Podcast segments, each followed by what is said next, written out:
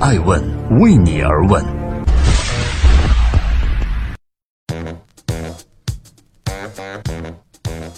Hello，各位好，二零一七年的二月十三日，感谢各位聆听守候爱问每日人物，我是爱成，每天八卦风口浪尖的商业人物，讲述他们的创新和创富。今天要问的是，为何刘强东视自己老家的苏宁店为耻辱？他又为何承包了最近的新闻头条呢？最近的刘强东真真正正战胜了一回马云。当然，这回不是在商业竞争上，而是在抢头条上。都知道啊，马云是京剧高手，马云的段子在网上广为流传。然而，最近刘强东决定在抢头条这件事情上，他要出一套组合拳，不只有第一波，还要有接二连三出招，不给别人留下任何机会。这里是正在播出的《爱问每日人物》，每天八卦风口浪尖商业人物讲述创新和创富。今天，爱问刘强东之他靠什么承包头条？在最近央视一个节目中，刘强东说啊，我这个人是个脸盲，就是说根本就分不清谁漂亮谁不漂亮。说实话，我跟太太章泽天在一起，不是因为她漂亮，因为我根本不知道她漂不漂亮，我就是因为觉得她这个人呢，心地非常善良和纯粹。此话一出，有人又把刘强东的直接竞争对手马云之前的话找了出来做了对比。马云曾经说过：“我从阿里巴巴创业，一九九九年到现在，自己没有一个月领过工资，我从来没碰过钱，我对钱没兴趣。我最快乐的时候就是一个月拿九十块钱，那个时候我当老师。”一时间，财经媒体的头条被这两人的出格言论霸占。一个说自己根本不知道自己的老婆漂不漂亮，一个却说自己不爱钱，一时间成了网友们最大的谈资。不过，冷静下来思考的话，你会发现，人们追求财富、追求美，本是再正常不过的事了。只要取之有道，便是值得赞美的事情，不是什么羞愧之事。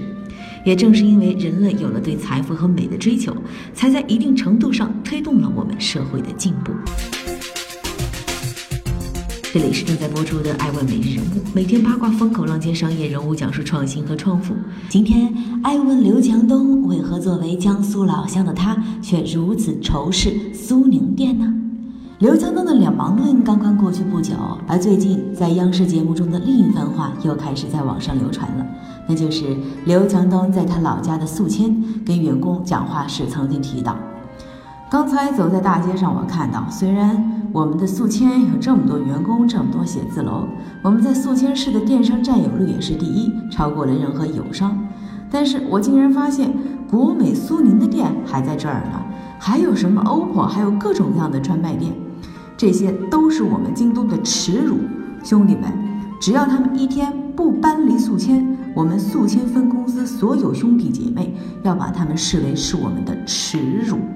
面对刘强东这样有挑衅性的话，曾经与京东猛打的苏宁，怎会就此放过对峙京东的机会呢？很快，苏宁电商的 CEO 侯恩龙就在微博上马上回应说。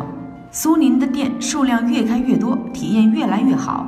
从苏宁生活广场到易购直营店，全国已经近四千家。还好刘强东总去的地方不多，宿迁还不是一个很大的城市，就已经感到耻辱了。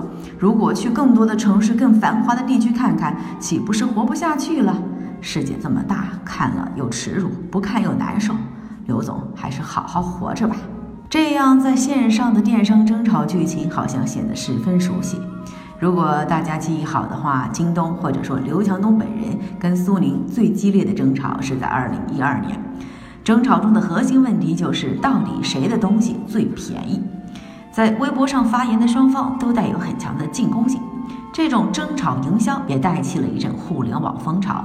在京东和苏宁之后，很多电商都采取这种公开向对手宣战的方式为自己做宣传，而争吵营销天生就带有超强的话题性，能够迅速提高企业的热爱，一时颇受企业的欢迎。而在最近两年，我们也发现，伴随着电商市场热度的逐渐冷却，以及消费者更加趋于理性，不再只是单一的价格因素，而这种争吵呢，在电商圈好像并不多见。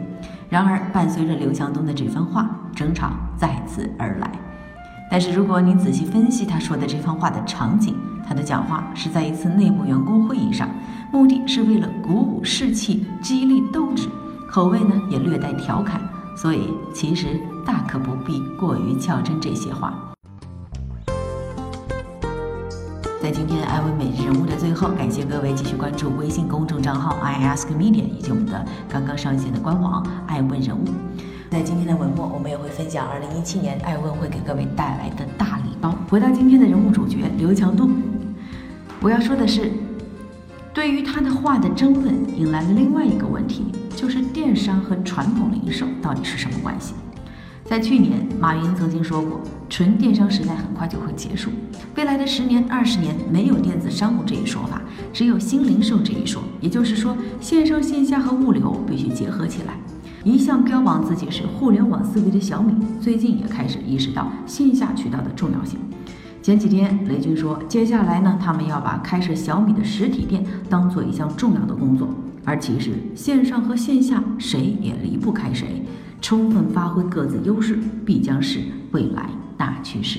我是爱成爱问的创始人爱问，为你而问，让内容有态度，让数据有伦理，让技术有温度。二零一七，艾问即将开启环球之行，每个月我们都为关注顶级人物的你准备了一次环球之行，也请各位敬请期待。爱问是我们看商业世界最真实的眼睛，记录时代人物。传播创新精神，探索创富法则。